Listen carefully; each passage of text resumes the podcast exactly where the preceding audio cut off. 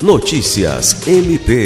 Acolhendo o pedido formulado pelo Ministério Público do Estado do Acre em ação civil pública por meio da Promotoria de Justiça Civil de Brasileia, a Justiça deferiu tutela provisória de urgência, determinando ao município de Brasileia que conclua a construção de uma creche municipal que estava em andamento. A ação civil pública, assinada pelo promotor de justiça Juliandro Martins, foi motivada pelo atraso na execução do convênio firmado entre o município e o Ministério da Defesa, no valor de 801 mil reais, com o objetivo de ampliar a capacidade de atendimento às crianças de até 3 anos de idade.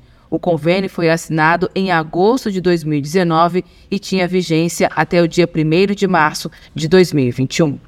Alice Regina, para a Agência de Notícias do Ministério Público do Estado do Acre.